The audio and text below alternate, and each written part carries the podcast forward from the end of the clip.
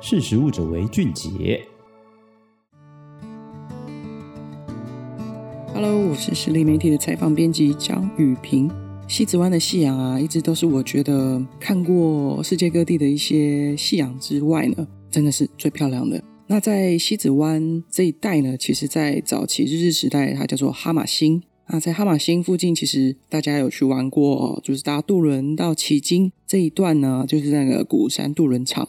其实它在它的旁边呢，有一个在过去五十年来看起来都暗暗旧旧的，它其实是一个鼓山鱼市场哦。大约在日治时期，也就是一九六零年代以前段时间呢，它曾经是高雄最现代化的一个鱼市场哦。但是因为在渔船越越大，然后空间越越小的情况之下呢，渐渐的那个鼓山鱼市场就没落了哦。那在今年十月二十一号，那大家不知道到高雄玩的时候，参加完设计节，应该也有看到鼓山鱼市场的重振旗鼓啊，它把它改造，重新开幕了。那这个鼓山鱼市场，它在这半世纪六十年左右的时间，其实也并没有完全的荒废啦。这个市场的原本的所有人呢，是由高雄区渔会来拥有跟管理哦。他们把它改建成停车场，只是说这样子，它原本的一个精神跟它的意义就比较可惜一点。不过他们也决定哦，重新改造。那我们想到鱼市场，会认为说，它是不是有卖一些活跳跳的鲜虾啊、鱼啊、螃蟹啊？像秋天到了哦，像是高雄的鹅阿寮啊、前镇渔港这样子的一个想象哦哦，因为旗津或者是鼓山，好像距离渔港还是有一点点距离哦。那在那个空间里面呢，大家民众进去以后，可能会有点不一样的观察到，它并没有这些活跳跳的鱼哦，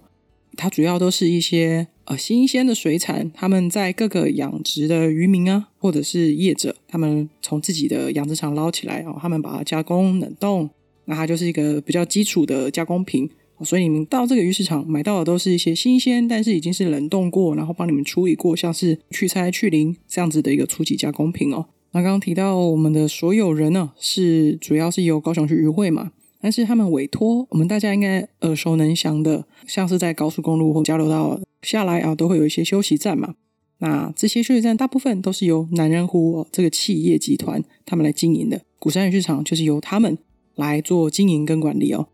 那这个鼓山渔市场好像也是啊，南仁湖第一个在高雄的一个主要的一个场所，所以也是他们的第一个尝试。他们其实很期待，因为它旁边就是一个很好的观光景点哦。然后这个空间里面的改造鱼市场，它其实把摊位哦，总共有十七家农渔相关的台湾在地的养殖跟种植业者哦，集合在一起。然后还有一个可以代客料理，然后比较多一些加工进口的冷冻食品、海鲜为主的哦，集中在一起。然后你选购完之后，可以到那个他们的所有的餐厅区，然后主厨会帮忙就是做烧烤或者是锅物哦。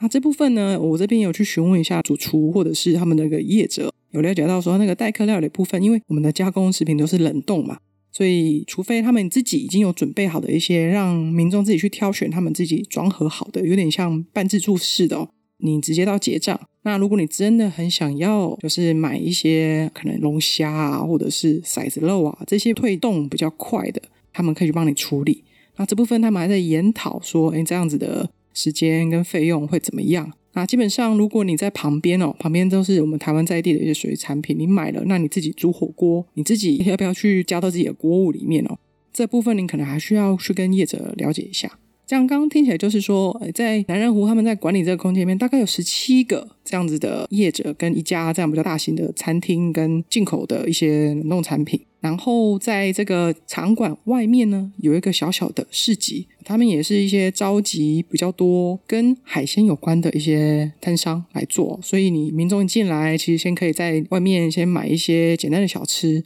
那如果你今天想要买一些水产品，想回家，它其实都已经是包装好的，你也不用担心说一些食品卫生安全。因为在这个部分，我有特别去问高雄区渔会的理事长哦，他分享说，其实第一时间我们到这个地方，这么多人流在流通，然后又是一个比较观光景点的地方，用生鲜鱼哦宰杀，或者是直接现场那个排水，其实都有很多的动线要去做管理哦。那我有访问到，就是一两家的那个台湾的养殖业者哦，他们也有贩卖自己的产品，自有品牌。他们分享到他们在那边其实是也很期待哦，期待到因为其实这个方向哦，其实它坐拥两百七十度的海景，然后大家知道吗？西子湾的夕阳真的很漂亮，所以其实是会吸引到很多人啊，认识他们的产品跟品牌。只是唯一美中不足的是，可能在电力上面哦，还是非常的微弱。然后比较没有仓储系统，让像他们常常就是民众实在太支持了，东西很快就卖完了，才一两个小时东西就卖完。那很多养殖业者他们其实都在高雄的，或者是甚至屏东哦，高雄业者他会在很边边的一些地方。高雄那么大，我们要把货物载到现场，其实是很长的一段路途。所以未来需要再改进的部分就是他们的电力系统，然后还有他们的一些冰冻柜啊。这部分的空间哦，那也因为他们就是集中在一个比较中间的位置，外面是留给市集，然后他们规划了曾经是鼓山鱼市场外面的第二渔货场哦，第三渔货场这部分，他们把它改建成一个景观步道，然后有一些植栽让大家去走走逛逛，然后看海景，然后或者是吃吃东西，算是一个还不错的一个体验。那比较特别的是哦，针对这个鼓山鱼市场，那他们其实也联合了一些航管局哦。那把原本鼓山渡轮场比较头痛的一个问题，就是那边交通蛮拥塞的。所以终于盖了一个室内的候船室给行人专用哦。以前是人车都会一起在外面等。那大家知道我们搭渡轮哦，有一个在高雄渡轮蛮特别，就是摩托车跟人哦都一起上船，然后搭到旗津这边过去。那这一次比较特别，他们把人特别独立出来，那大家比较安全安心的进入到这个候船室去搭船哦。然后机车一样就在原本的地方这样去上船，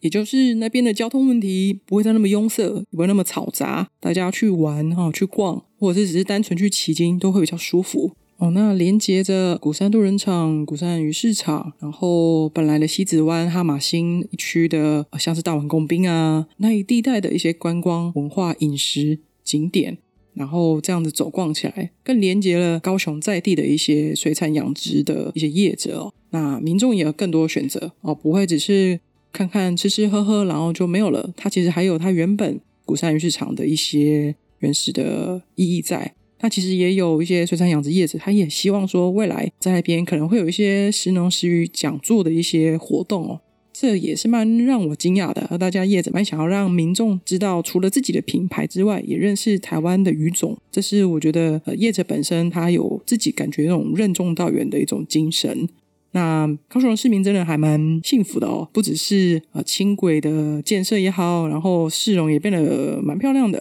那连接鼓山，然后连接旗津，当然是要大船过去了。另外，鼓山跟盐城其实很近，然后那一边就整个有一些文化小旅行，然后还有海洋流行音乐中心，整个这样延伸过去，然后到美术馆，哦，整整这样子的廊道，其实行人哦走路起来是蛮舒服的。不过高雄就是太阳真的很大，所以大家到高雄玩，不要忘了就是做好防晒，然后多补充水，这是关心大家的话。好了。今天就是关于鼓山鱼市场的一个介绍，谢谢你今天的收听，那我们下次空中见喽，拜拜。